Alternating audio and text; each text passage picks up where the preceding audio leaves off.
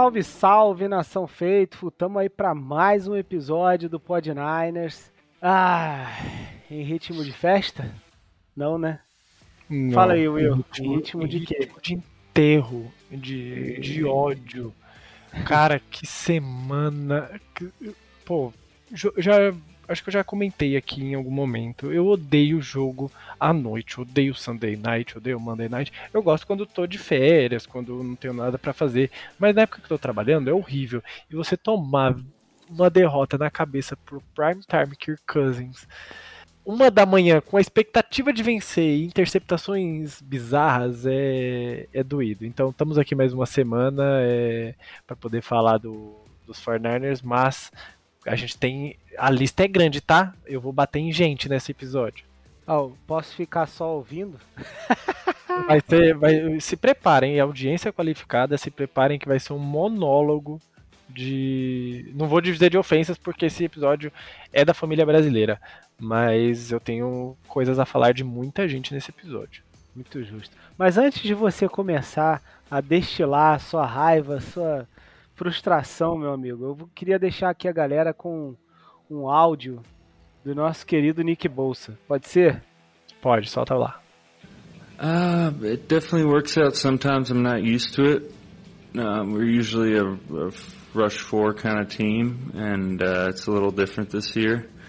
Um, but uh, but yeah, I don't know. Então, basicamente, né, meus amigos, vocês ouviram aí nosso querido urso simplesmente jogando a merda no ventilador. Né? Assim, exagero, claro, um pouco, mas basicamente o cara fala que ele é perguntado né, sobre a questão da defesa, sobre a pressão, a DL, né, por que, que não está conseguindo tanta pressão em alguns momentos e tal.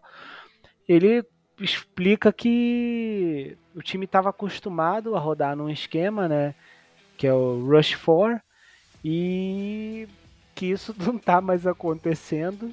E assim, é, é muito engraçado, porque ele, ele podia falar assim, pô, é, não, a gente rodava esse esquema aqui, que funcionava muito bem, agora a gente tá tentando outras coisas e ainda não tá dando certo, mas vai dar, né, a gente tá se esforçando para chegar lá, e vai, vai funcionar, vai ser bom e tal. Não, ele simplesmente fala que rodava um esquema, não roda mais, e que, sei lá, é isso aí. Eu, eu tenho tentar tentar trazer um contexto pra isso, por mais que, que eu vou dar uma, uma porradinha também nesse senhor que falou agora. É, Ah, é só, só- óbvio. Só, só um momento aqui, rapidão, Will. Aproveitando que você falou isso, uma porradinha nesse senhor. Não sei se você tá falando no senhor ou no, no senhor que falou, né? No senhor que falou. No o senhor senhor, gostoso, Nick Bosa. É, porque esse aí também, assim, né? É, enfim, vai lá, vai lá. É, eu quero, eu quero, pelo menos, não vou, não tô passando pano pro, pro Steve Wilkes, que fez um Não. péssima partida chamando a defesa nesse, nesse jogo. É, foi o sinônimo de murro em ponta de faca. Ele viu os problemas e continuou chamando as mesmas, ah, Uhum. as mesmas blitz com pouca criatividade. Ah, terceira descida, defensive back blitz. Quarta descida, defensive back blitz. É, cara, eu falei tudo errado até, tô com ódio, desculpa. É. Cara, ele continuou chamando a mesma jogada, não no mesmo desenho tático, mas no, no fringe dos ovos a mesma jogada o tempo todo, mesmo não dando certo, e o Kirk Cousins des- destrinchando essa defesa. Porém, é, faz parte, tá no momento de transição, e a defesa, mesmo com essas mesmas chamadas, já foi efetiva em alguns momentos. A minha crítica é, não estava dando certo e continuou se fazendo as mesmas chamadas. Não, tenho teve nenhuma problema com adaptação, né, cara? Exatamente, não fal- faltou ajuste, eu não tenho problema com, com excesso de blitz. É uma mudança de estilo tático. Ou eu tenho, eu tô muito mais preocupado com o Nick Bolsa que vem querer falar, até de um jeito mais americano de falar, né? O brasileiro quer muitos com muitos rodeios, o americano em alguns momentos é até um pouco mais direto, ao meu Uhum. ver, né? O que eu vejo de entrevista coletiva, então não vejo tanto problema nessa parte. Porém, ele fez o holdout no na off-season por causa de contrato. Então, pra mim, muito tá eu pesando por pensei a- causa disso também. eu pensei a mesma coisa, assim, não, não, não acho que, assim, tá ruim por causa disso, mas, assim, eu pensei exatamente isso quando eu ouvi a frase dele, e, assim, ele não tá errado, ou tá, não é questão de tá errado ou tá certo, mas eu pensei a mesma coisa, porra, o cara não tava nem na porra do training camp, não tava nos treinos, aí vem falar que, assim, ah, Agora mudou. é, mudou e ainda não tá dando, tipo assim, mano, Mudou no começo da off-season que você não tava lá. é, exato, entendeu? Então, eu. Óbvio, é só uma fala, é só um momento. não- Claro, não claro. vamos criar tantos alardes assim. Mas é um momento. É, dá uma indignação um pouquinho, não tem o que fazer. É, parece até. Parece que a gente tá 0-7, né? Ah, Bota o craque assim, neto aí, bro, bota o craque neto. Bo- Não vai dar, não vai dar. Não, o Neymar! O, o Nick Bolsa não, não saca o quarterback! Entendeu? É, é, é, é bem é bem difícil. O Corinthians! é bem, é bem complicado essa Você é fala do- burro, Xana. Você é burro, Xana. É bem Ah, complicado essa, essa fala do Nick Bolsa no momento que ele fez holdout, entendeu? Então, tipo, é difícil de interpretar essa questão. É, mas no contexto geral da defesa, não, não dá pra ficar com esse, com esse excesso de blitz, sendo que ela não tava sendo nem um pouco Não, efetiva. É, concordo. E, e- e, cara, sobre, sobre essa fala ainda, só pra fechar, né? É, assim, não é que eu seja contra o jogador ser direto, né? Eu acho que faz parte também, é importante. E nem acho também que isso é um sinal de, tipo, ah, de, te- tem crise, é, tem, tem briga no vestiário, racha. Crise em Santa Clara! É, crise, né? Crise, crise nos muros de San... Assim, eu não acho que é por aí. É, acho que de repente é o jeito do Bolsa, né, cara? Ele é meio Zé Droguinha, sei lá, ele fala. "Ah, sei Uhum. lá", e fala qualquer merda que vem na cabeça. Mas assim, é. Embora eu não veja problema na fala dele, eu não gosto muito porque você gira, gera um conteúdo ali meio desnecessário, principalmente pra imprensa, né, pra mídia, que é tipo, pô, será, é, você, você levanta uma bola pra alguém Sim. cortar, né? Será Aí que a tá tendo imprensa algum americana problema? nem gosta né, de Porra. sensacionalismo. Aqui mesmo, né, cara, soltou, Não, aqui a gente gosta, eu, eu gosto, imagina, imagina É. lá. Foi botar o vídeo lá que a galera já começou. Crise em Santa Clara, racha no vestiário, e por aí vai, entendeu? Então eu não acho uma colocação muito feliz dele, não, tá? Embora eu concorde um pouco, entenda o que ele falou, né? Que, pô, de repente mudou o esquema e tal, não sei o quê. Essas duas coisas que você comentou aí. Primeiro, quer dizer, uma coisa que você comentou, que, que é essa questão do porra. Mas você tava lá pra treinar, ô vagabundo? Entendeu? Exatamente. Não tava. E a segunda coisa que, tipo, o que que agrega o cara falar isso? Pra Hum. mim, agregar não agrega nada. Só desagrega. Então, assim, né? E vamos E vamos, de- né? Vamos, vamos destrinchar um pouco mais esse jogo aí. A gente já deu a nossa pistolada com esse momento inicial. A gente precisava falar um pouco sobre, sobre acho que é o que mais tá, em, tá na cabeça do torcedor dos 49ers dessa derrota. Mas agora vamos pro episódio. Vamos lá, né, cara? E, bom, primeiro é agradecer a todo mundo que ouviu o episódio anterior, apesar da derrota para os Browns, né? Não foi aquele estouro que estava sendo de 300 reproduções, mas teve bastante gente aí acompanhando, 234, 230 e poucas pessoas. Então, aliás, minto, 250 quase. Aí você, Então- você, cri- você é um crítico. Você só critica, cara. A audiência tá aí com a gente. Na vitória e na derrota. Isso, então o episódio 11 aí, né, do que a gente fala da derrota que a gente sofreu para os Browns, teve bastante gente ouvindo, 250 pessoas. E, cara, agradecer a todo mundo por continuar acompanhando a gente. Quando o time perde, a culpa não é nossa. Então, vocês continuem acompanhando, por favor, tá? Que a gente E tá a- aqui pra bater junto com vocês. A gente tá aqui pra se revoltar. É isso, né? E aí, né, te botou até uma enquete, né, da, nesse episódio que a gente falou da derrota para os Browns, onde a gente perguntava por quem era o maior culpado, né? E tava o Curupira, o Purdy, o ataque, o Shanahan, e tinha a opção correta, né? que era o time todo, clique aqui. E pelo menos dessa vez, o galera aí foi junto. E a maior parte da, da, da, galera que votou foi nessa opção aí, realmente achando que o time todo foi responsável pela derrota contra os Browns. Eu acho que se a gente botasse essa mesma enquete agora, ia dar a mesma coisa, tá? Mas. Hum, não sei, não. Eu acho, eu acho. Não, não tô hum. afirmando nada, só acho.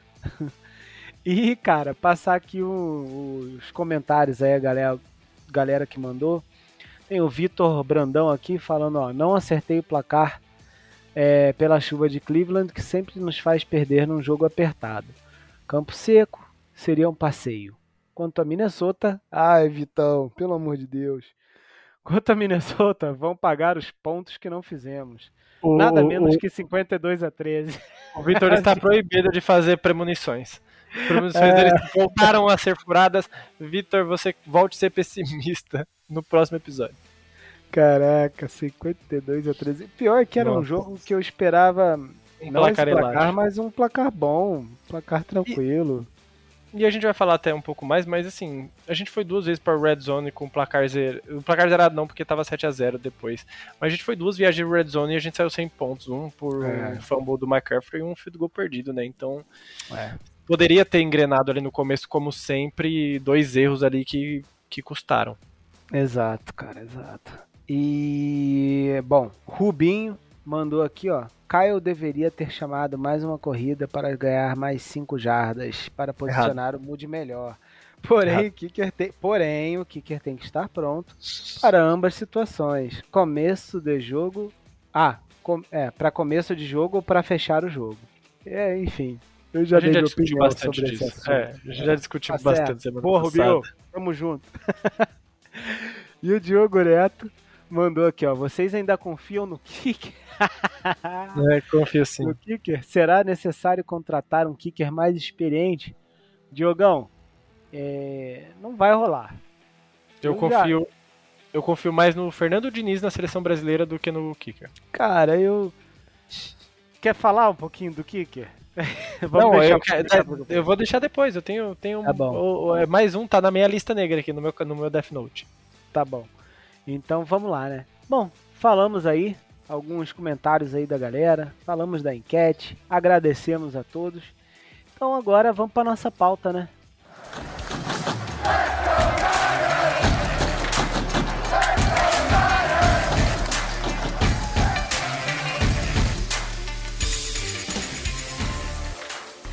Você quer bater no ataque ou na defesa? Eu queria bater no ataque primeiro. Ah, vambora, bate aí no ataque então. então, quer, vamos, quer, vamos. quer o taco de beisebol prestado? Nossa, ser um nunchaku? Quer o meu nunchaku? Bruce Lee? Porque assim, sério, a gente, é que a gente se diverte muito fazendo esse, esse podcast, mas ontem foi, um, foi uma noite muito. Eu fui dormir de bode, foi bem, bem triste. E assim, eu queria falar um pouco sobre o ataque, que sim, teve um Christian McCaffrey vindo de lesão e fez uma ótima partida mesmo assim. É, a ausência do Trent Williams e do e do Debo Samuel, que não são perdas simples de repor, é bem complicado. É, mas assim, novamente o ataque teve teve o jogo na mão e, e faltou, né? Eu, isso inclui faltou. o kicker, tá? O kicker é especial times, mas é ele que bota não, pontos no placar. Então, exato. Então, é, a gente teve a oportunidade de novo para fechar o jogo e a gente não conseguiu, só que dessa vez de um jeito diferente, né? O Brock Purdy acabou sendo interceptado duas vezes. É, eu queria, não tive tempo ainda de rever e nem tô afim, mas eu vou rever porque eu sou maníaco. É, eu quero dois. tentar entender. A primeira interceptação eu não preciso entender, no jogo já foi bem claro para mim que foi um passe simplesmente horrível é, de afob de alguém que estava afobado, que não esperou a rota se desenvolver com, como completo, tentou fazer uma antecipação e acabou jogando a bola só pro defensor. Num, eu acho que foi uma das interceptações mais feias da temporada, para ser bem sincero, juntando todas as equipes da NFL. É, não dá para cometer esse erro, independente de segunda lista, eu sei, a gente precisa ser ponderado com muitas coisas com o Brock Purdy, e a gente acaba, por ser torcedor, surfando muito no hype da, do Mr. Relevant, toda a história que ele passou e pela pessoa que ele parece ser. Mas não dá. A interceptação é muito ruim, muito feia.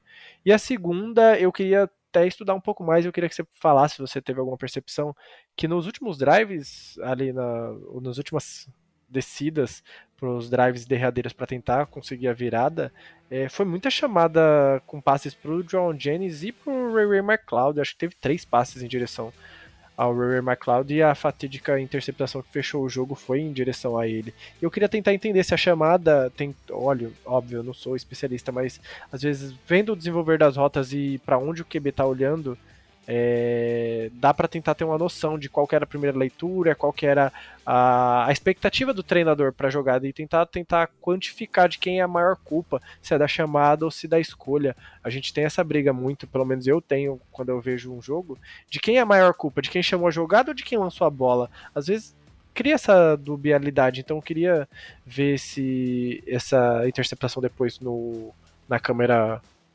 é, dos treinadores, o ao 22 para tentar identificar. Mas é uma interceptação também muito ruim. Uma marcação onde tem acho que três jogadores de roxo ali em volta e um na frente do Ray McLeod que não é nem um recebedor alto para brigar com essa bola pelo alto. Então, assim, o Brock Purdy foi tava fazendo uma boa partida até o drive derradeiro, onde a defesa sabia que era passe, passe, passe, passe. Então, sem o elemento do jogo terrestre, o Brock Purdy acabou derretendo. Cara, eu acho que você mesmo já respondeu, tá? A sua pergunta, mesmo sem ver, né? É... A gente ficou num modo, né, principalmente no final, que assim, tinha muito, assim, tinha, tinha outras opções, né? E a gente não, não simplesmente não, não, não foi atrás dessas opções, né? É, você tinha o time dos Vikings ali mais recuado, esperando o quê? Um passe né? Um passe longo, um passe no meio do campo. E cara, você tenta um passe pro Ray Ray McLeod, que não é o seu recebedor mais alto, digamos assim, e nem é o seu de longe o seu melhor recebedor, entendeu? Então assim, é, para mim foi tudo errado, a chamada, a execução, tá? É, porque a chamada para mim não é boa. Tinha outras chamadas que você podia fazer. Você podia tentar um screen com McCaffrey que fez um touchdown assim. Ah, mas o relógio faltava 30 segundos. Ué, ele corre 10 segundos que seja, 5 segundos que seja, ele ganha 10 jardas e vai para lateral do campo parando o relógio. Tipo assim, para mim não existe aquela chamada, entendeu? Ah, claro, se ele acerta o passe, ele fica na linha de 20 jardas e depois ele tenta mais um para dentro da endzone. Tudo bem, mas, pô, você ia perder mais 10 segundos ali. Cara, enfim, eu não gosto da chamada. E a execução também não foi boa. Né? É, não, não, dá para passar pano pro Purdy. E esse negócio de, ah, ser segunda lista e tal, não sei o quê. Cara, para mim esse trem já passou há muito tempo. Assim como eu não falo que ele é calouro de sétima rodada, né, e Tipo, calor não, desculpa. Jogador escolha. de sétima rodada. É, escolha de sétima rodada. E por isso ele pode ir mal. Eu também não vou falar mais porque ele é segundo anista e pode ir mal. Porque, cara, quando ele vai bem pra caramba, a gente vai, pô, só falta lamber. Entendeu? O garoto. É, então. É, a gente é. tem que ter, tem que ter medição.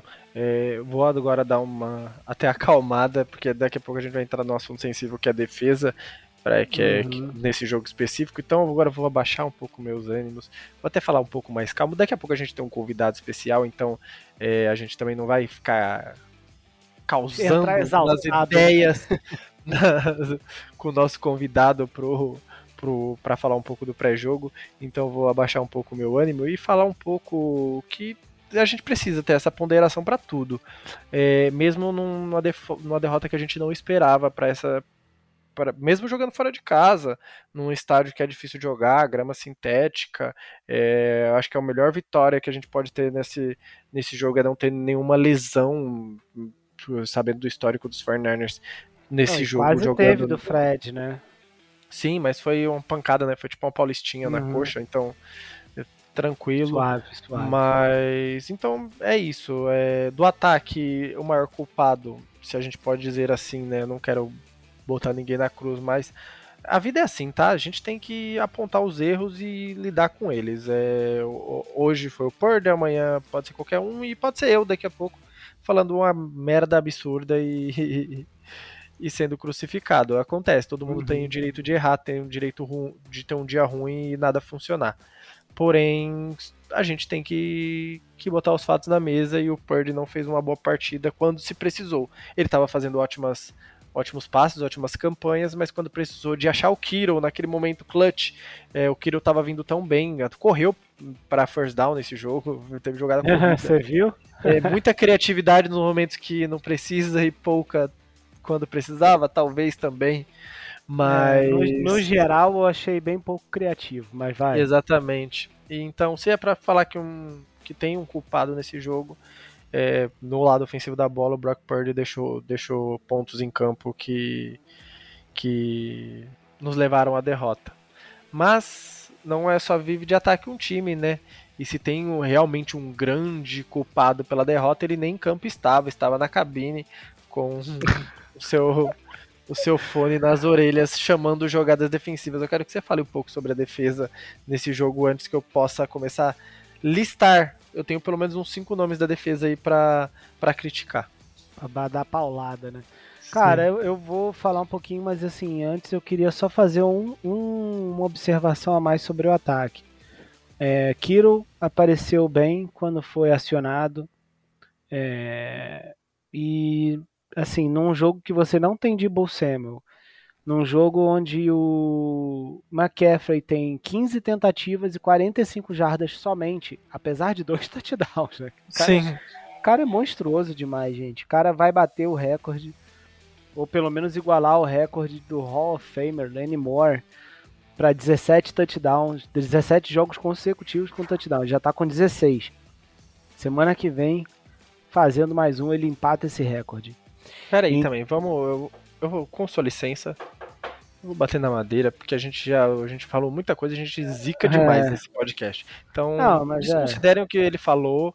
Não sabemos se vai acontecer. Esperamos. Não vamos cravar nada mais nesse podcast. Pelo menos umas Justo. três semanas sem cravar nada. É justo. É, mas então, num jogo que. Pô, esse cara, que é um monstro, só tem 45 jardas. Você tá sem o Debo Samuel. É, seu jogo terrestre não tá legal. Você precisa, cara, buscar outras alternativas, entendeu? É, e aí a alternativa tava lá. O Kiro tava jogando bem, tava sendo bem acionado, aparecendo bem quando acionado.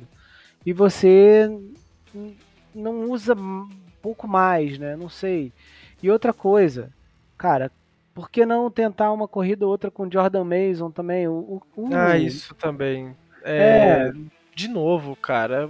de Não novo. corre com a bola. No, o jogo tava apertado. A- Abdicou do jogo terrestre muito fácil. Não dá pra ficar abandonando o jogo terrestre assim. É, Ele mesmo deveria saber, ele que, com a ajuda também do, do McDaniel, tinha um jogo terrestre tão polido, com running backs ruins, e agora que você tem um, cor- um corpo de running backs até mais talentoso do que outrora, abandono do jogo terrestre quando tá perdendo tão facilmente é, é muito prejudicial. Assista, ele, eu acho que teve uma entrevista que ele falou que alguns motions ele pegou do McDaniel, vendo o McDaniel em, em- É, em Miami. Cara, vê como o McDaniel trabalha mesmo na derrota pro, pro Eagles, Eu ele nem- não eu nem- deixou de correr com a bola. eu não sei nem mais o que é motion. Né? É, nesse jogo teve até um, um Ah. motions, mas eu digo, cara, o McDaniel no Miami Dolphins, mesmo perdendo pro, pro Eagles essa semana, ele não ele demorou para e ó que ele tem o Tyreek Hill como wide receiver. Se ele quisesse passar a bola o jogo inteiro, Ele podia, tava, né? porque separação vai ser criada. É, a gente até tem uma dificuldade para criar separação, então o e o Dolphins não deixa de correr com a bola com tanta facilidade, talvez pela essência do do McDaniel de ser desenhista de jogo corrido em São Francisco. é, ele tem esse, essa vertente. O Kyle Shanahan às vezes esquece essa, essa tara pelo play action sem, sem usar o jogo, o jogo corrido com É. consistência e não engana ninguém. E o jogo começa a ficar é, meio marcado e, e, falta, e faltas tontas. E isso costuma acontecer quando ele tá na adversidade. Não é sempre, tá? Muitos Uhum. jogos a gente já virou também tal, beleza. Mas tem- acontece mais quando a gente tá né, em situação de desvantagem. Né, Exatamente. Assim. E, e é isso, né, cara? Assim, para mim, o time que. O time como o de São Francisco, que corre só 65 jardas, o time inteiro não tem como ganhar. E não, não é 65 jardas contra um time que abriu 20 pontos. Se, se o Vikings tivesse aberto 20 pontos, aí eu entendo você não ter jardas terrestres. Porque aí não, você tem que correr atrás do placar. Pau, e outra, você conseguiu fazer um drive maravilhoso de três jogadas, um minuto e meio você atravessou praticamente o campo inteiro. E hum. você gastou todas as jogadas que você tinha de criatividade ali? É, eu acho que foi é. um jogo um jogo parece pobre. Parece preguiça, cara. Exato, é. parece preguiça, eu não sei. Enfim. Cara, falando da defesa, né? É... Então. eu, eu queria, vou te dar uma introdução para você eu, falar. Eu queria que você falasse um pouco da DL, que é o nosso ponto mais forte e a gente vem batendo sobre a questão de não conseguir sec. É, e eu... não era tanto um problema, mas nesse jogo evidenciou um buraco maior do que a gente estava programando. Tipo, e quando o QB do outro lado foi efetivo? contra a secundária, essa defesa vai, não vai sacar o quarterback? Vai deixar lançar? É, é mais um jogo com zero sex, tá? É, isso, isso não me incomoda, porque, assim, vamos lá, o número né, de sex não me incomoda. E por quê? Porque eu, eu tava vendo como, assim, cara, não tá sacando, né, não tá fazendo sec, mas tem pressão, é, tá fazendo o QB errar o passe e tal, não sei o que. Mas é o que você falou, né, cara? É, nesse caso, por mais que tivesse alguma pressão ali, o Cousins, que é um cara que às vezes se atrapalha com pressão, conseguiu, que, cara, se manter ali no pocket, ou seja, a OL dos Vikings mesmo quando sob pressão, conseguiu segurar assim totalmente a nossa Literalmente, DL, né? Porque teve, um, teve uns snaps com as seguradas flagrantes. Ah, sim. Segurou literalmente, né? Mas sim, vamos sim, lá. Sim. vamos é. falar de arbitragem não, porque falta tempo os dois lados. Mas, nossa, é. teve, teve uma jogada que me irritou, porque o Paulo Antunes na transmissão. Querido Paulo Antunes, te amo. Mas você falava que. que a proteção tava boa e tinha um maluco dando uma gravata, gravata no, né? no Randy Gregory. Eu falei, não, peraí, a, a, pre... óbvio que a proteção tá boa. Um segurou pela camisa, o outro pelo pescoço. Aí até eu protejo o quarterback, mas tudo bem.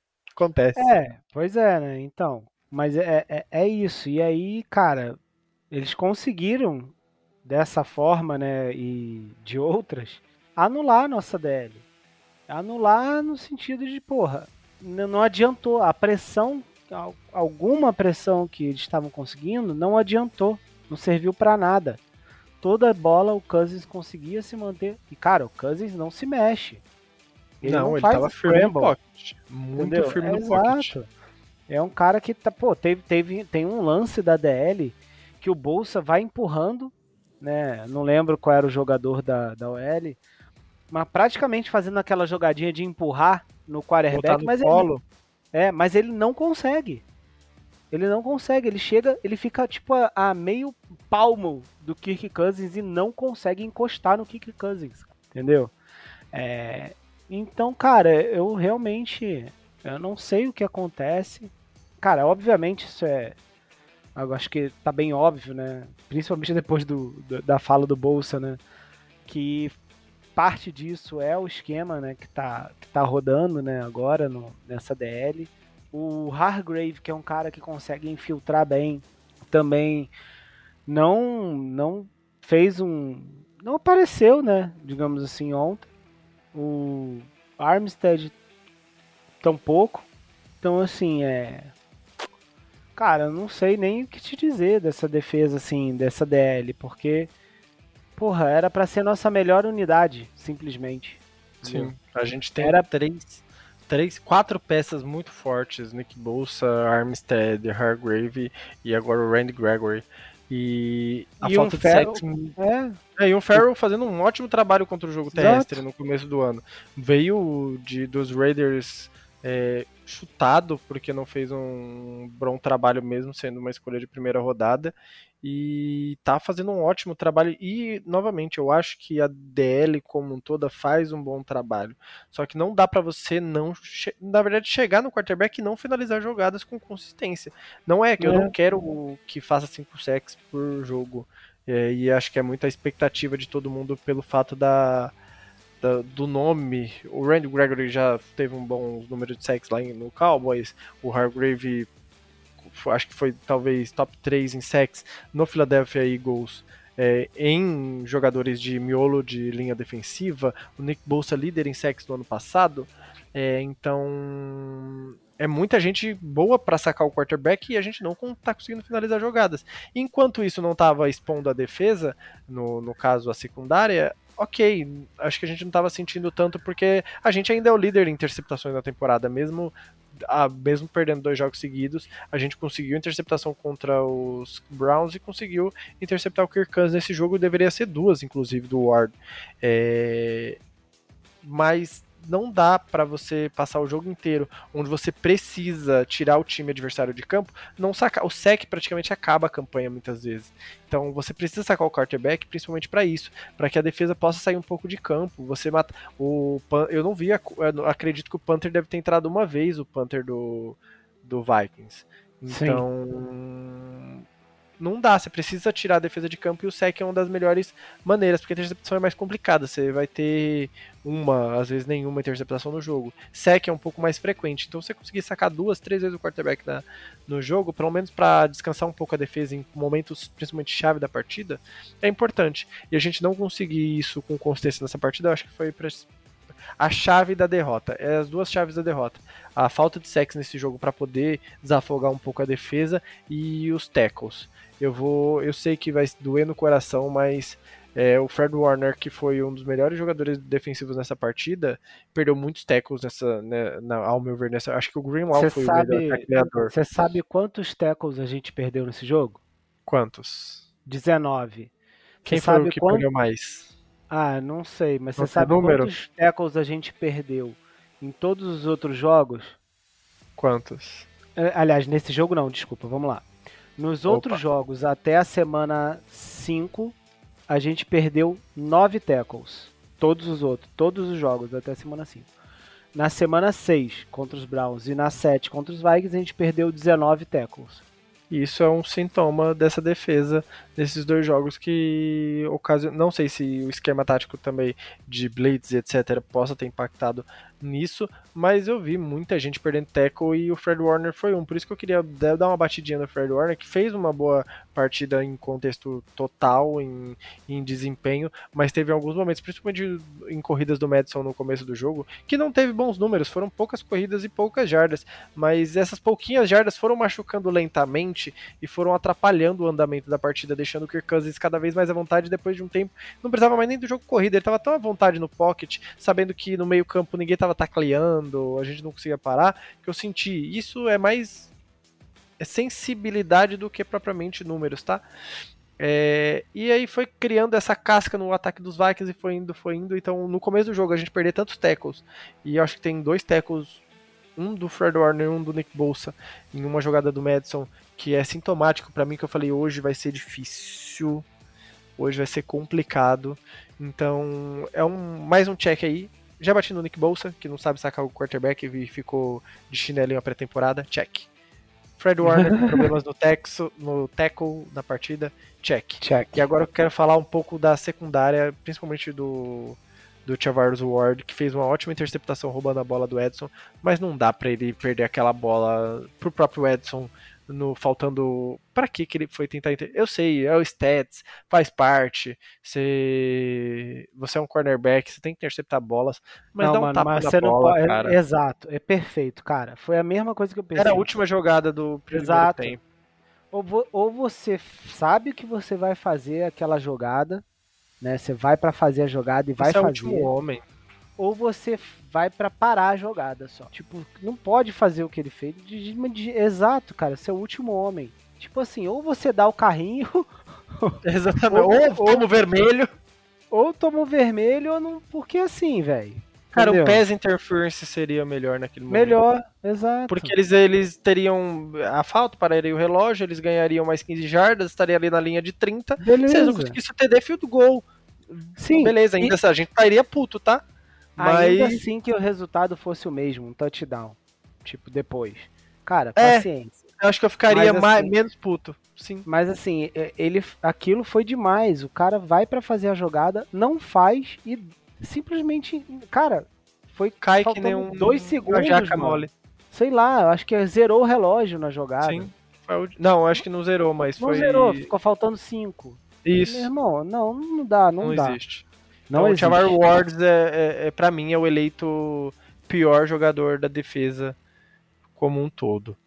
É, o, vão bater bastante no, no Lenoir por causa de uma falta de pass interference, mas, cara, acontece. Ah, eu não fiquei tão indignado. Assim, é óbvio, você Entregou bota o, muito menos que o Ward.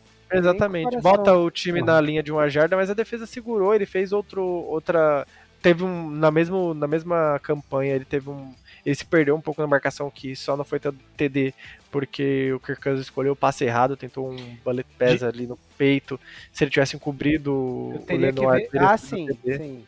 Eu teria que ver de novo, mas ali, é, para não falar besteira, mas ali é o seguinte também. Claro que se o Cousins né, tenta por cima, uma coisa mais suave ali, Uhum. talvez ele acerta e adeus.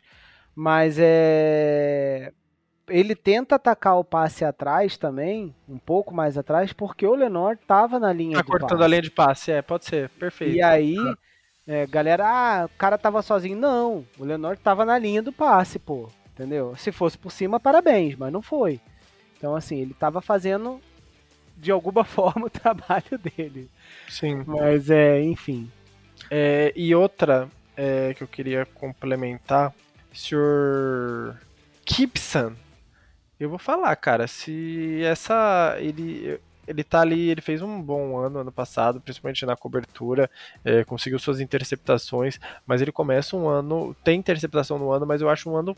Um começo lento Fraco, fraco. do, do Gibson. E para esse estilo de defesa, eu não me surpreenderia se o Odum não roubasse a vaga. Um safety com mais fisicalidade, tanto que ele contribui muito Uhum. no Special Teams. Special Teams. Desmaiou um cara na porrada no Special Teams num retorno de, de kickoff.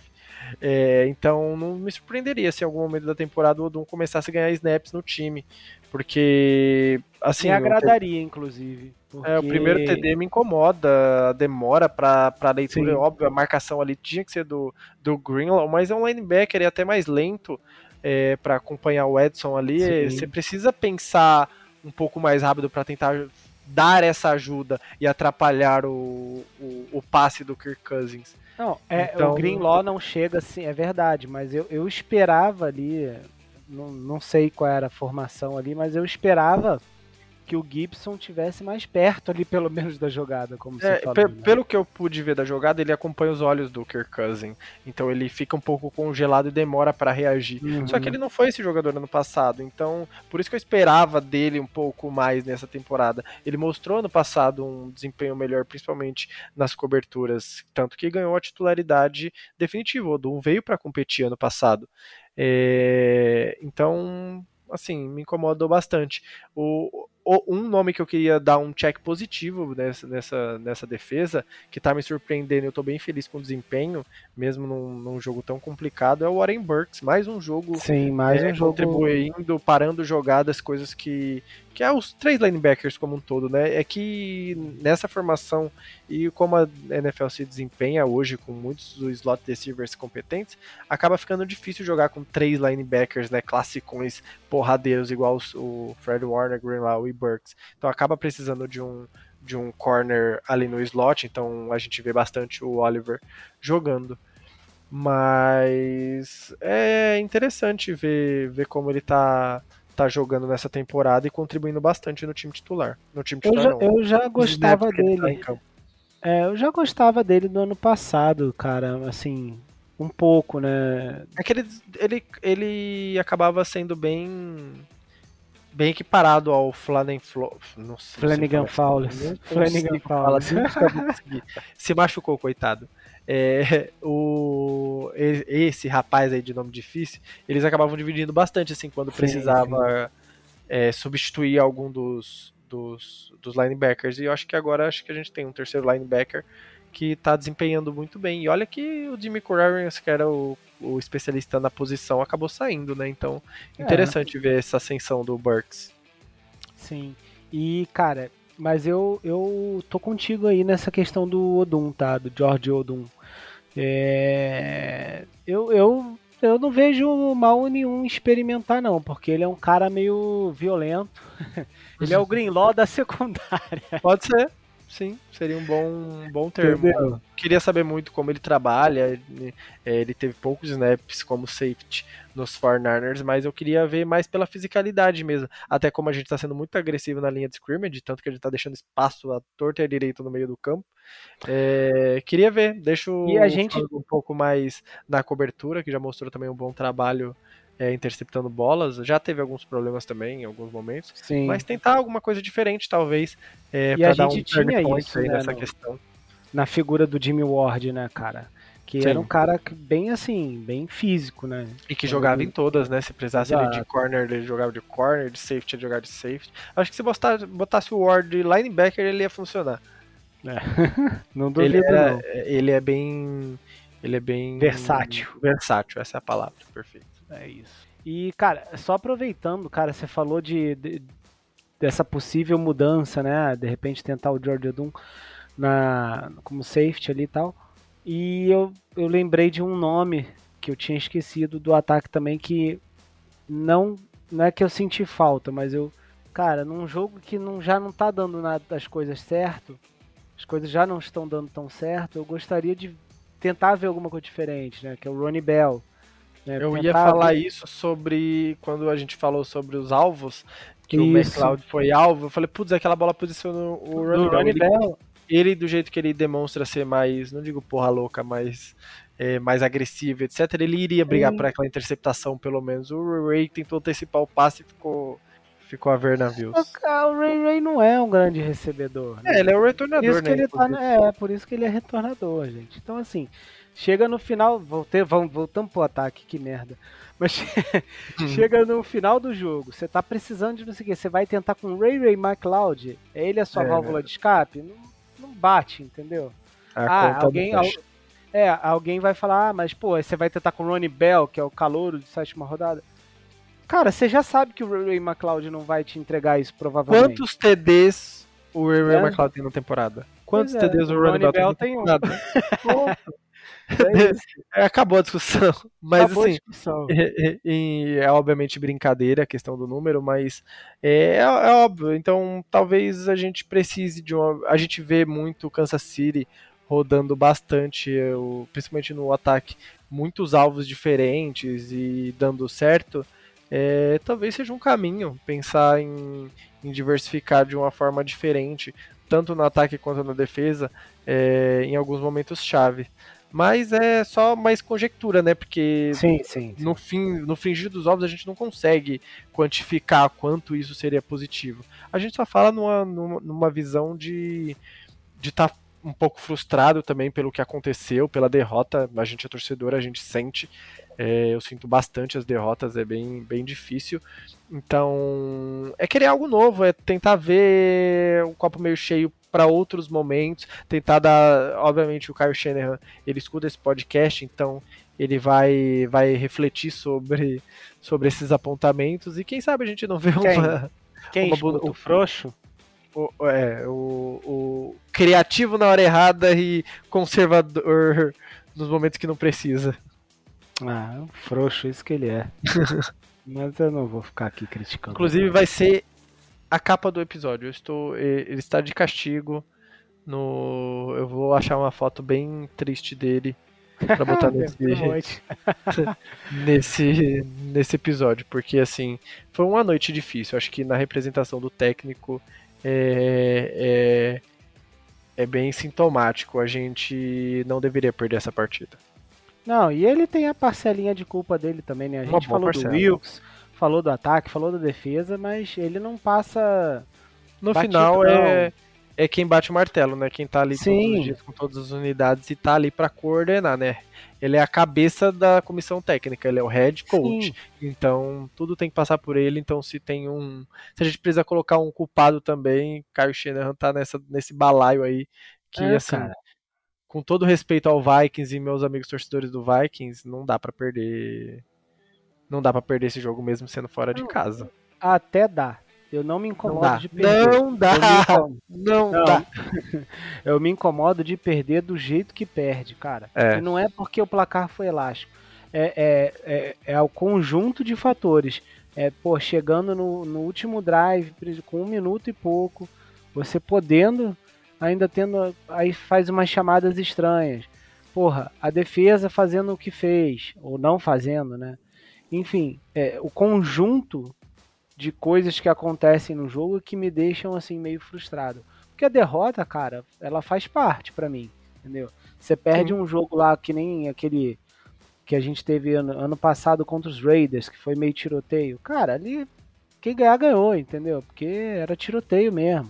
Ou então aquele dos Saints, que as duas defesas estavam tipo absurdas e o jogo foi 13, sei lá, 3 a 0 13 a 0 mas, tipo, porque a gente eh, tava 6 e a gente conseguiu ali num, num, num, fumble que virou interceptação no final. Cara, enfim, foi um jogo super difícil, entendeu? E só que não. é, esses jogos foram esquisitos, entendeu? Pra mim Sim. Dos Browns e dos Vikings foram meio sintomáticos, assim, de que parece que tem alguma coisa errada, entendeu? Ali podre em Santa Clara. Ai, exagero, Mas, assim, lógico, mas é. Enfim, né? Mas assim, eu acho que a gente falou bastante dos Vikings. Eu acho que tá na hora da gente virar a página. A gente é, sofreu bastante esse final de semana. é, ao contrário do nosso próximo adversário que, que pôde descansar. Então acho que a gente tá na hora da gente virar a página e ir pro próximo tópico. Você não acha? Então bora, bora, porque aí esse próximo jogo eu já vou assistir mais relaxadão, já sem esperar grandes coisas aí, eu quero só curtir. Não quero, não quero pensar, só quero sentir. então vamos falar, né? Vamos chamar o nosso convidado aí, o Will. Então bora.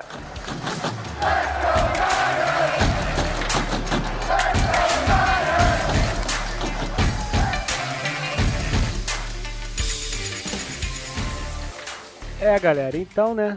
Agora que a gente já passou aí pela derrota cabulosa que a gente sofreu aí para os Vikings, né? Mais uma na sequência. Vamos falar aqui com o nosso convidado de honra hoje, que é um cara aí que vem para falar do seu time, o time que a gente vai enfrentar no próximo final de semana. Eu já tô contando com a derrota também, né? Ladeira abaixo para nós aí. Vamos pro 5-3. Mas a gente trouxe aqui esse convidado para falar, especialmente hoje, sobre os Bengals. É o Conrad, do Rudei PR, no Twitter. Fala aí, Conrad, beleza, cara? Opa, agradeço o convite, o espaço. Sempre, sempre é gostoso falar de Bengals e ainda mais quando a NFL ainda tá valendo alguma coisa, né? É, cara, é isso aí. E, pô, vou deixar o Will falar também um pouquinho, mas eu já queria dar, dar né, aquela pincelada aqui. Cara, os Bengals não começaram tão bem, né? A temporada. Começaram aí com duas derrotas. Aí venceram os Rams, perderam para os Titans e agora estão numa sequência de duas vitórias também contra Cardinals e, e Seahawks, né? E, cara, qual é a expectativa assim mais geral, né? A gente vai falar um pouco mais de matchups e tal, mas mais geral aí para esse jogo. Ah, cara, é... é, Todo mundo assustou um pouco com, com o Bengals começando um pouco a quem, de quem não acompanhava o time, né? Esperava. É, A gente já sabia que ia ser um começo meio lento, até porque em todos os anos do, do Burrow teve alguma coisa que na pré-temporada que ele perdeu um pedaço da pré-temporada, seja a pandemia, seja por lesão. Então a gente está acostumado com ver esse time começando sempre bem devagar, né? É, se eu não me engano, nos últimos anos sempre chegou 4-4 na bye week. Então, sempre com algumas derrotas que parecia que o time era o pior time do mundo, com algumas vitórias que parecia que o time sempre precisava sofrer para ganhar. Então, a gente já está acostumado com esse começo bem lento assim, né? Esse ano até a defesa está indo um pouquinho melhor do que a gente esperava. É, tem algumas peças que estão surpreendendo um pouco, mas é, ainda também está um começo bem lento também da defesa. Então, é, esse panorama do Bengals no início acaba complicando um pouco, né? Até porque nos outros anos, quando o Bengals conseguiu reagir, a FC Norte estava cambaleando um pouco mais. Esse ano está todo mundo surpreendentemente também forte. É, o Ravens a gente já esperava, o Browns e o Steelers a gente esperava um pouco menos, mas também que ia ser uma briga grande na divisão. Mas está tudo muito aberto ainda, né? É, cara, e Will, os Bengals vêm de, de bye, né, cara? É, então, assim, é, eles estavam de nessa né, semana. Exato. E aí, cara, a gente, a gente pegou aí é, agora os Vikings, né? E vai pegar aí um time descansado, né? Mesma coisa que aconteceu aí quando a gente pegou os Browns e tomou uma, uma enfim, né? Uma, uma chinelada. Uma chinelada, não, não em termos de placar, mas em termos Sim. de jogo, né? E vamos pegar outro time vindo de bye, um time que, pô, né, tá, tá vindo de vitória, que pode trazer, pô, tem o Joe Burrow, né? Enfim, tem grandes jogadores aí também e, enfim, cara, eu depois dessas duas derrotas que a gente sofreu, é, eu não espero nada menos do que um jogo muito duro pra gente ou um jogo cara, que tem até um certo aí favoritismo dos Bengals, tá? Em termos de momento, né, cara? E como tá para você isso aí, cara? Então, cara, é, os Bengals, como, como, você mesmo, como você já pincelaram aí nesse começo de, desse, nesse começo aí sobre a demora dos Bengals para engrenar na temporada, essa bye é muito importante para o time, principalmente para recuperar o Joe Burrow, que vem vindo de uma lesão, tá que essa, essa lesão já faz algum tempo e foi um ritmo lento muito por conta disso. Acredito que até o jogo terrestre do Cincinnati Bengals demorou para engrenar é, graças à lesão, então toda hora tendo que ficar ali na, na é, não podendo fazer um under center para poder ter um jogo terrestre um pouco mais consistente. Atrapalhou muito o jogo aéreo também do, do Cincinnati. Se você não corre bem com a bola, o jogo fica muito previsível. E até o Jamar 7-Eleven Chase é, falou muito durante algumas semanas, principalmente naquele após duas derrotas, né, que ele estava sempre livre. E só que sem o jogo terrestre não importa, você está sempre livre, conseguir tantos passes com consistência sem que a defesa se preocupe é, em marcar o jogo terrestre, fica difícil para você conseguir uma partida sólida em todos os lados da bola. Você precisa de de fluidez, de consistência, tanto no jogo terrestre quanto no jogo corrido. E isso o Bengals não estava tendo. É, agora, depois de seis semanas, porque o, na sétima o Cincinnati estava de bye, a gente pode observar uma melhora já, tanto do Burrow na, na questão da sua lesão, quanto no jogo terrestre em si. Já começou incluir um pouco mais o John Mixon na partida. Ainda não é o John Mixon que a gente é, conhece, mas já está sendo mais introduzido as peças do ataque aéreo começaram a ser melhor distribuídas, não ficou na, na chase dependência. O, o T. Higgins começou um ano, talvez só o jogo contra Baltimore é, teve um jogo melhor, mas também ainda estava em ritmo mais lento, Boyle parecendo pouco, na minha visão. É, então agora no, no, último jogo a gente já viu o touchdown do, do Calouro e os Ivas. É, então eu vejo um jogo muito difícil, assim, pensando no panorama com, total do, do confronto. É um jogo bem, bem complicado para o San Francisco 49ers nessa partida, onde, novamente, pegando outro time de bye, é, deve dificultar muito para a gente conseguir engatar aquele jogo que a gente costumeiramente, principalmente nas primeiras cinco semanas conseguiu mostrar, que é marcar TD na primeira campanha, conseguir forçar turnovers e abrir uma larga vantagem de 14, 20 pontos para tentar tirar aquele famoso pé que o Karchena tanto gosta. Então vai ser um jogo bem, bem, bem complicado. É, cara. Eu tô nessa aí também, mas vamos, vamos ver, né? E Conrad, cara, é. Pô, o Will falou, né, alguns nomes aí, Tyler Boyd, Jamar Chase, T. Higgins. é, Joe Mixon, né? É um ataque, cara, que tem tudo aí para ser explosivo, para fazer pontos, para dar muito trabalho aí pra gente, né?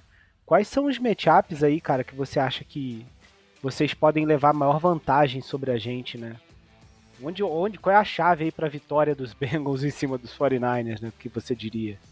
É, na, na NFL acaba que não, não tem coisa, é, nenhum jogo fácil, né? Um jogo vindo de baixo você acaba é, pegando um 49ers que vai estar tá um pouco pressionado, querendo mostrar serviço, mas depois dessas duas derrotas em um jogo que era esperado eles ganharem, né? Então, é, sempre acaba complicando um pouco mais, né? É, sobre a questão do, do, ataque do Bengals, do, do Burrow, do Mixon e tudo mais, é, o, o, o, Bengals já era um time que não conseguia correr ano passado. Né? Esse ano, até o Brian Callahan, que é nosso coordenador ofensivo, é, deu a desculpa que a lesão do Burrow atrapalhou a implementar algumas coisas under center é, durante o training camp, mas ano passado a gente já criticava que o time não conseguia fazer isso. O time realmente não, não ficava under center. E, tipo, a gente até comemorava no Twitter quando tinha uma jogada andecente. Então, é um time que já não sabe correr. O time não consegue correr nos últimos anos. Então, acaba que o jogo aéreo, o time fica muito dependente do jogo aéreo. É, o esquema tático do Zach Taylor sempre depende desses passes rápidos, até para substituir a corrida. É, um, dos pontos que estavam criticando é, o time do Bengals quando o Burrow estava voltando da lesão é que teve jogo que ele estava lançando 40 bolas num jogo e a, e a resposta do Zach Taylor foi que ele chamou é, RPA, né? Então poderia ser corrida o passe e o Burrow que decidiu. Então realmente o, o time não sabe correr sem essa ameaça do passe. Então é, acaba que depende bastante dos wides e querendo ou não, o, nossos wides começaram um ano um pouco abaixo, né? O Chase continuou, começou jogando bem, mas estava um pouco fora de sintonia com o Burrow. Como ele mesmo disse, ele estava sempre aberto, e se pegar a tape, ele realmente estava aberto, só que não adianta nada se o QB não lançar a bola para ele, né? Então, é, ele, ele, reclamou e no, no, jogo seguinte já bateu o recorde da franquia de número de recepções. Então, tentaram fazer o, o, de tudo para deixar ele satisfeito. Aí já o Higgins, que quando você tem um jogador que não consegue renovar o contrato você espera que ele tenha um ano de produção, acabou que pareceu que ele tá baqueado de não ter conseguido renovar o contrato, sabe? É, ele começou jogando o ano muito mal, teve jogo que ele teve é, mais de 10 targets no jogo e duas recepções, então realmente tem sido um ponto bem complicado. É, eu acho que o grande matchup desse jogo vai ser o quanto o Burrow realmente estiver confortável para conseguir fazer jogadas, conseguir escapar das pressões que a questão física já é um ponto que não está é, preocupando já mais algumas semanas. Eu até disse no nosso podcast que, que a gente precisava dele ter essas recepções, que o grande ponto agora era o mental dele saber o que, que ele consegue fazer, ele se sentir confortável com a linha. É, nos primeiros jogos tinha bola que a pressão nem tinha chegado, ele já estava jogando fora porque ele não gostava do matchup pré-snap que, que a linha ofensiva tinha com, com a DL adversária. Então, é grande parte disso vem das repetições agora. Ele se sentir confortável, ver o que, que ele realmente consegue fazer e conseguir mostrar isso dentro de jogo, né? Então, vai depender bastante desse ataque aéreo conseguir funcionar contra o 49 Verdade. É, e, e, essa lesão do Burrow, cara, é, pelo, pelo menos o que eu vi aí do último jogo, ele tava parecia estar tá 100% ali. Claro que ninguém nunca tá, esses jogadores nunca estão 100%, né? Mas parecia estar tá confortável, né, como você falou, para fazer ali o drop back, etc e tal, sem problemas para correr até nas jogadas quando precisava, né? Então, acho que já é um ponto positivo aí pro pro Burrow, né, e pro ataque aí de vocês, eu acho. É, acho que a grande questão é que qualquer lesão física vem a parte mental depois, né? o jogador realmente saber o quanto ele consegue fazer, porque fica com medo de machucar e acaba perdendo a temporada de novo. Machucar pior, né? É, é brabo. É, é gravar a lesão, acaba piorando alguma outra coisa, então sempre tem esse medo. Mas, cara, já manda um zap aí pro Burrow. Fala pra ele tacar tudo lá atrás no fundo do campo, que no mínimo ele vai arrumar um pass interference aí nosso. É. Principalmente em cima do camisa 2. Camisa 2, camisa 7 tá passando batido não, tá, meu amigo? É, Charverius foi... Ward também não tá, tá bom das ideias não, mas enfim, né? Eu acho é que. que é, é que o Charverius Ward é 880, né? Ou ele faz a big é, play cara. ou ele cede a big play. É, não, é. tem, não tem o que fazer. No último jogo mesmo, né? Ele fez. Exatamente. Ele, fez ele conseguiu a interceptação e depois ele. Cara. Ele roubou uma bola e deixou a outra ser roubada. É incrível, mas. É, é bizarro. Loucura, bizarro. Bizarro. Eu queria é, muito. Eu queria muito Fala saber aí, de você, Ricardo, aproveitando. É, a gente vê, olhando os stats do Cincinnati Bengals e olhando os stats do San Francisco 49ers no geral, de jardas por, por, por jogo, de jardas corridas, jardas passadas, o Bengals tem poucas stats, é um dos piores times, digamos, em, em estatística. Já os 49ers é, tem estatísticas muito boas, mesmo vindo de duas derrotas. É, só que aí NFL é momentum. A gente vê o, o 49ers no momento em decrescente e o Cincinnati vindo de bye de uma vitória contra um adversário muito forte, que é o Seattle Seahawks. É, o que, que você acha desse jogo e o por que, que a gente vê esse jogo tão equilibrado? Cara, então, é, você falou aí de estatísticas, né? Realmente, é, você pega o próprio Joe Burrow, né? Que é um QB assim, pelo menos para mim, é, é um dos melhores QBs da liga, né? Top 2 da boto, liga. Eu boto ele na primeira prateleira ali. Não, se tiver uma separada, você botaria uma Holmes, né? Embora mesmo eu não gostando dele. Mas, mas ali o, o Burrow para mim ficaria numa segunda prateleira, tá, entendeu? É, então ele tá aí com 1.200 jardas mais ou menos, né? Então, mas assim, são números, né, cara?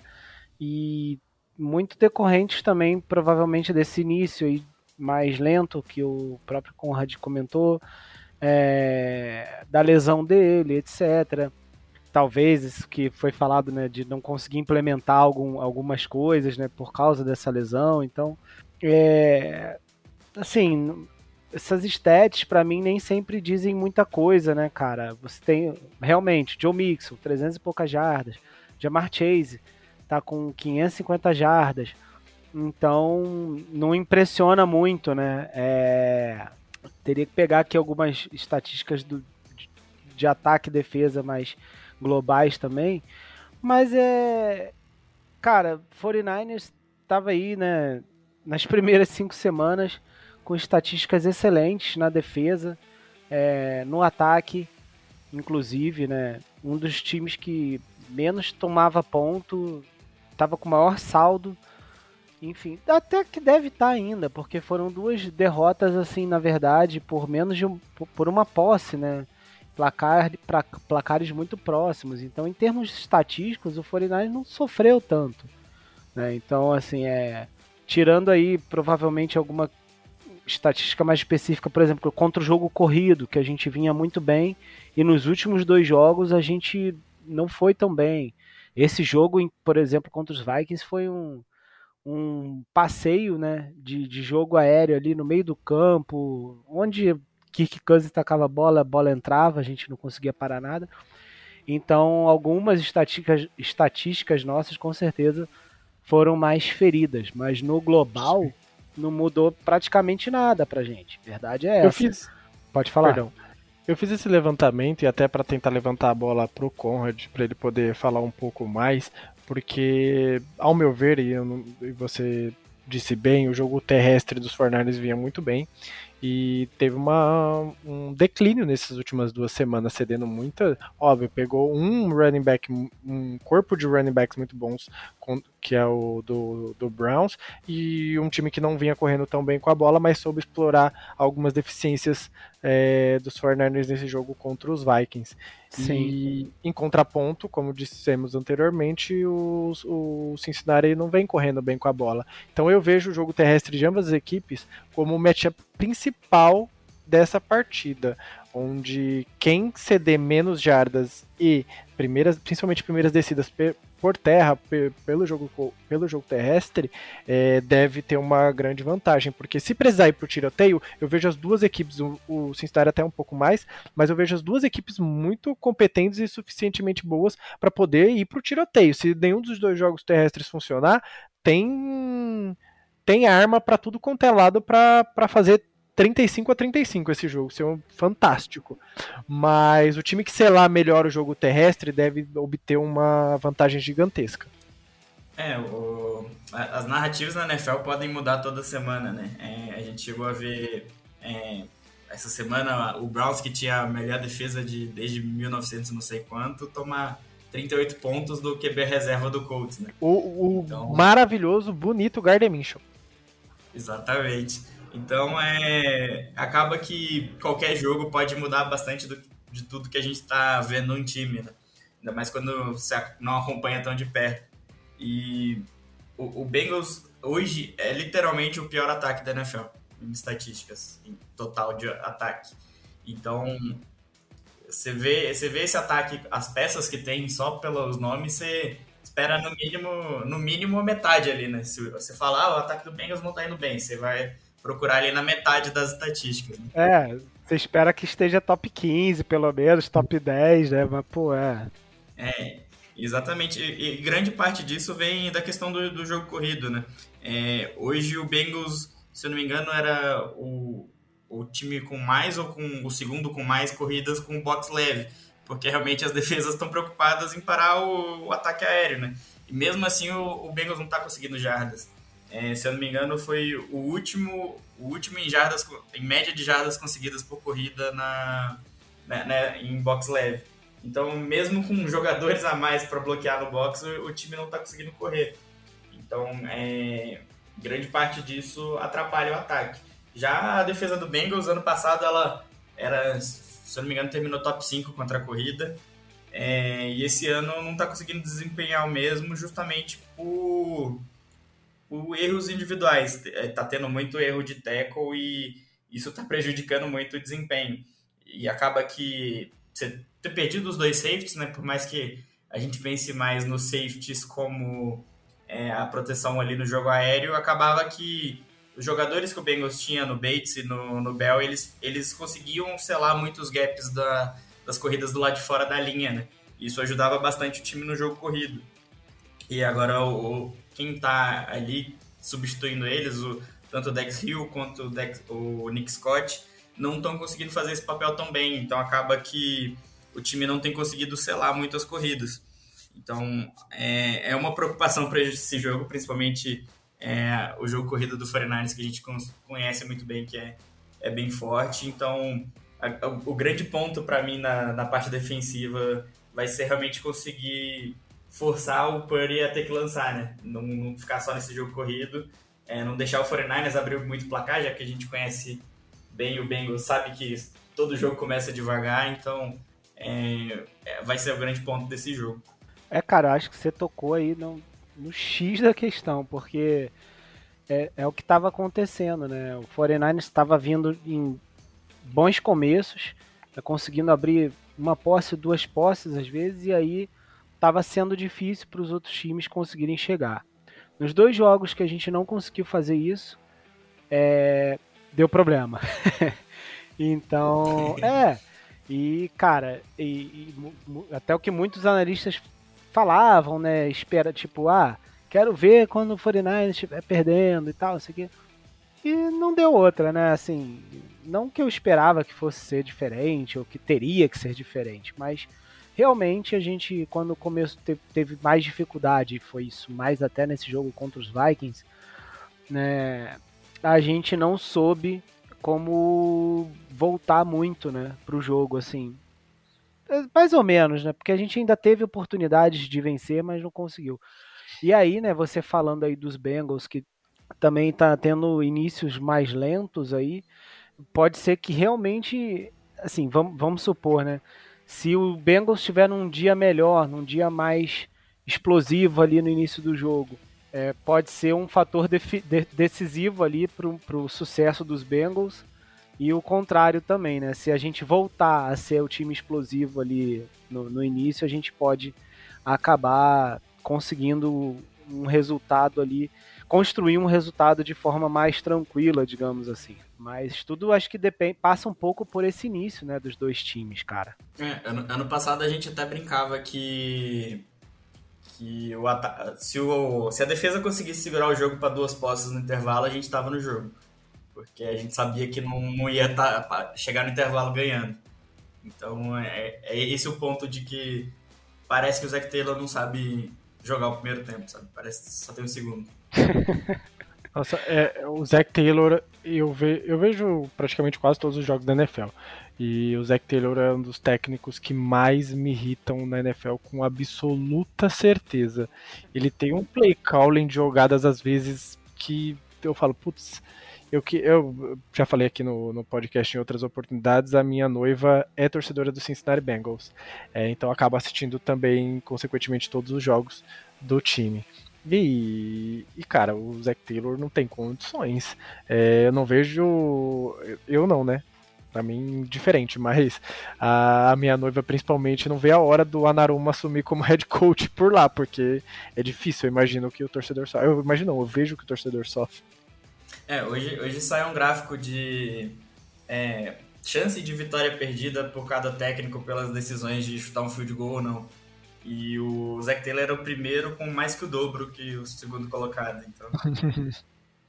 ele tem, ele tem uma, um, um, um péssimo, um, acho que um, a gestão de, de jogo, talvez como treinador e como head coach lá no vestiário ele possa ser ótimo e a gente, e pelo menos eu não acompanho tão de perto, você pode até falar com mais propriedade, mas no, na gestão de jogo, enquanto ele está na beira do campo, eu acho que ele deixa muito a desejar. E eu levantei essa bola porque eu queria falar um pouco sobre o Anarumo e a defesa do Cincinnati Bengals, que é o que o ataque obviamente preocupa, mas essa defesa tem peças suficientemente boas na minha concepção para conseguir parar o, o o San Francisco 49ers e eu espero que não consiga, por favor.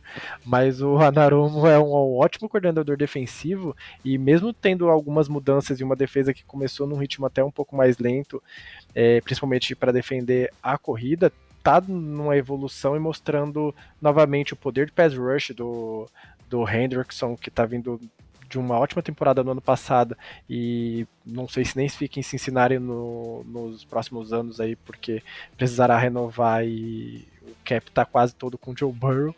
É, e aí tem o Hubbard, tem o Traylor Britt, que é uma ótima surpresa, um jogador que eu tô gostando muito de ver. Então eu queria que você falasse um pouco da defesa em específico, qual que é a projeção que você tem da defesa tanto para esse jogo e pro, pro resto da temporada. É, a questão do, do Zac Taylor, quando, desde quando ele foi contratado até agora, a gente sabia que ia ser um, um perfil de técnico que mais cuida do vestiário, que sabe, sabe uh, gerenciar o elenco, porque é, não sei se vocês conhecem o Bengals assim, mas o Bengals não tem de fato um general manager. Então acaba que a, o técnico faz parte dessa função também. A gente ficou anos aí com o Marvin Lewis que todo mundo reclamava da parte de chamada de jogadas, mas acabava que a, a direção ali do Bengals é, relevava porque ele sabia gerenciar o elenco, sabia todo mundo gostava dele no vestiário, né? Então acaba que com o Zac Taylor a gente vê um pouco disso. É, o resto da comissão técnica foi uma surpresa a gente conseguir manter os técnicos esse ano. Eu acho que principalmente o Anarumo é, a gente esperava que fosse para algum outro time, mas o Brian Callahan também, é, por mais que eu não considere ele um, offensive coach é muito bom, mas é, pelo hype que o Bengals estava tendo, o ataque do Bengals, então a gente esperava também que ele fosse ter mais oportunidade. Acabou que os dois técnicos acabaram ficando, isso é um ótimo fator pra gente, mas eu também não, não espero que pro ano que vem o Anarumo fique, não. É, acaba que, por causa das, da questão que eu falei de técnico gerencial, elenco e tudo mais, é, provavelmente o Zac Taylor fica como head coach, então a gente vai acabar perdendo o Anarumo aí para algum outro time. É, já, o já o trabalho do Anarumo, é, a gente consegue ver tanto essa defesa sendo mediana em alguns jogos, mas também eu acho que o grande fator é que nos grandes jogos essa defesa consegue, parece que liga uma chavinha ali e pode ser literalmente até uma Holmes do outro lado que a defesa segura, né? Eu não diria nem que é nos grandes jogos, eu sinto que é nos principais momentos da partida. É, então, é... depende muito de como o, o, o Anaromo consegue ligar essa chavinha, né? Tem hora que parece que a defesa não tá no jogo. É, o nosso jogo contra o Seahawks, é, se pegar as reações do, dos torcedores gringos lá no, no primeiro tempo e no segundo tempo são completamente diferentes. Parecia que no primeiro tempo a gente não tinha defesa, no segundo era a melhor defesa da NFL. Então, é, eu não sei qual que é a mágica que o Narumo faz, que ele consegue não só fazer a galera pilhar e conseguir jogar melhor, mas também fazer os jogadores que a gente não esperava tanto fosse começassem a ter um, um resultado melhor, né? Ano passado a gente viu Eli Apple, que é criticado, criticado pra caramba, mas ele teve um bom desempenho quando esteve em campo pelo Bengals, é muito melhor do que se esperava, inclusive. E esse ano a gente está vendo alguns jovens jogadores é, começando a aparecer. É, o Taylor Bridge começou a, a aparecer nos playoffs ano passado, esse ano está tendo um, um, bom ano.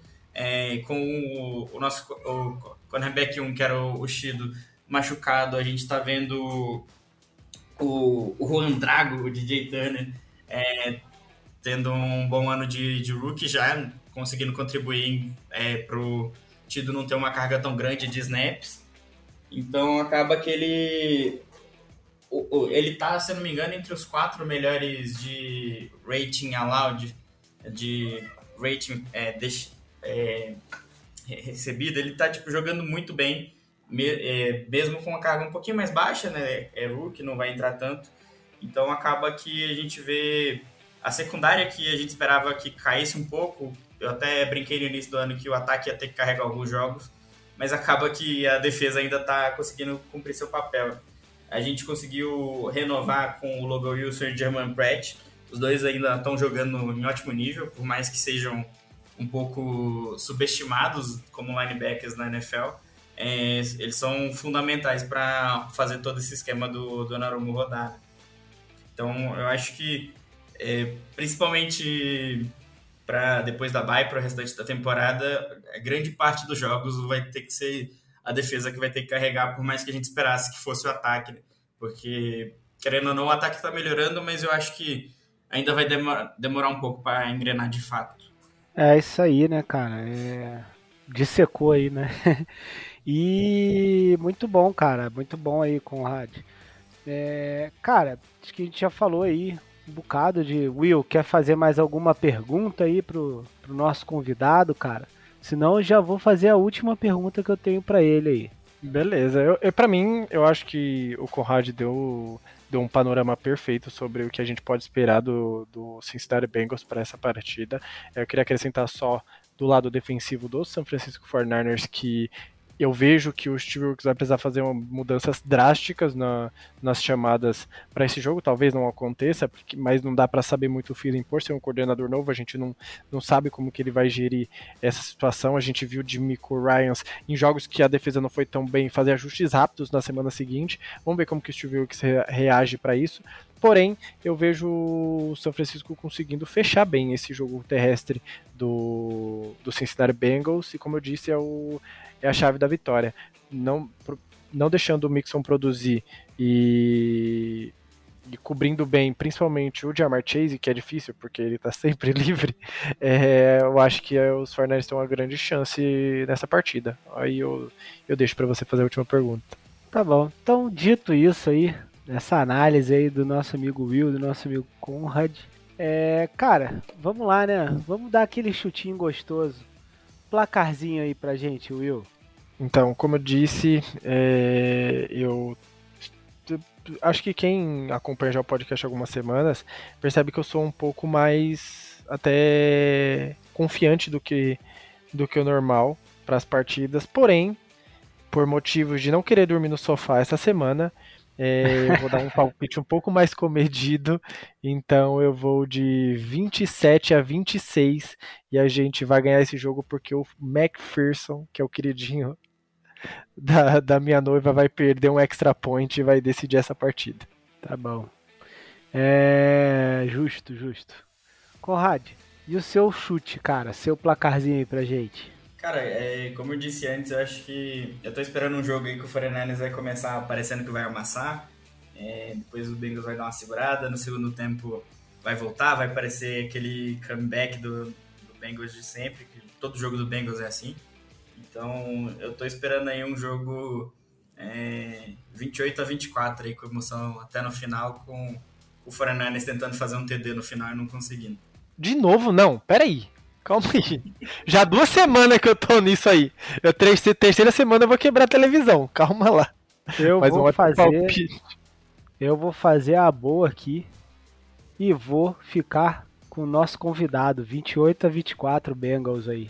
Só lamento, só lamento, não tô nem aí. A audiência que, que, me? Jogue, que me jogue pedras, mas eu vou com vitória dos Bengals. Até porque, né, vale lembrar o seguinte: lógico que quando começou a temporada a gente estava super empolgado, etc. Porque a gente começou jogando muito bem, etc. Mas assim, os Bengals eram uma derrota que a gente na pré-temporada a gente já previa, né? Alguns Sim. confrontos a gente previa que podiam ser difíceis, complicados e tal. Aí, claro, né, a gente começa 5-0, os Bengals perdendo e tal, a gente já acha o quê? Que vai pra baixo 8-0. Então, só Estávamos que... com essa expectativa, inclusive, toda hora eu falava isso Ex no Twitter, eu não sei Exato. onde eu tava com a cabeça. Eu esqueci pra que time eu torço. Mas como muito bem já falou o Conrad aí, tipo, toda semana, né, uma semana, cara. Uhum. É, Ajustes acontecem. É, as narrativas mudam muito, né? Cada semana. Times ficam. Times é, jogam muito bem depois de uma partida horrível, jogam muito mal depois de uma partida excelente, como foi o nosso caso. Então, assim, é, por mais que a gente acredite aí que a gente tenha plena capacidade de vencer, é, a gente também tem que lembrar que o, o, adversário também pode ter essa capacidade, e no caso dos Bengals, eu, eu acredito totalmente que eles tenham. Então, assim, eu espero um jogo difícil sim, e uma vitória dessa vez não me surpreenderia, né? Uma vitória dos Bengals, entendeu? Como me surpreendeu sim a nossa derrota para os Vikings, principalmente. Mas, mas é bom lembrar também que os, que os Bengals tiveram uma derrota que eles não esperavam na temporada que eu acho que foi contra o Tennessee Titans. E, e relembrar também que tivemos esse jogo há dois anos atrás que tinha um grande Nossa, favoritismo para Cincinnati, foi um jogo foi para prorrogação. Vocês que criticam o Moody, eu também critico bastante com razão. Mas aquele jogo só vai para prorrogação porque o Rob Gold perde o, o field goal da vitória, tá? De 40 e, poucas jardas. faz um milagre ali. Faz o TD da vitória. Então, já historicamente nos últimos no último ano, no, há dois anos atrás, contra o próprio Joe Burrow e companhia, já foi um jogo bem apertado, então novamente tende a ser. Então também não vamos esperar uma goleada e não, nem de, de, um lado nem de outro, porque jogos contra esse time tendem a ser complicados. Esse jogo eu só quero ver, não quero esperar nada. Nem, nem me lembro desse jogo. Oi? Nem me lembro desse jogo, tanto de problema de special teams que teve nesse jogo, que tá mal. É... Mas o Joe Burrow nesse jogo foi clutch, tá? Ele, o jogo para mim já estava resolvido e do nada ele tirou dois TDs, um, acho que o segundo TD pro Jamar Chase no fundo da zone é maravilhoso e ele trouxe o jogo, o time de volta. Mas o Fernandes teve a campanha final derradeira para vencer o jogo, foi posicionado o kicker e ele parecia ah, lá. Jake Moody também perdeu. Então eu é. espero que seja outro, outro jogo maravilhoso, assim, que com fortes emoções, com, com bastante disputa, é, bem, bem físico, como essas duas defesas são, e que a gente seja, pelo menos, saia vitorioso dessa semana, porque eu não aguento mais. É isso aí. E, cara, para fechar aí nosso episódio, queria agradecer é, demais aí a presença do Conrad, nosso convidado, cara. É, aproveita aí, cara, para falar também um pouquinho aí do seu trabalho aí no Twitter, do, do, perfil, enfim, qualquer coisa que você queira aí, fica à vontade aí que o espaço é seu, cara.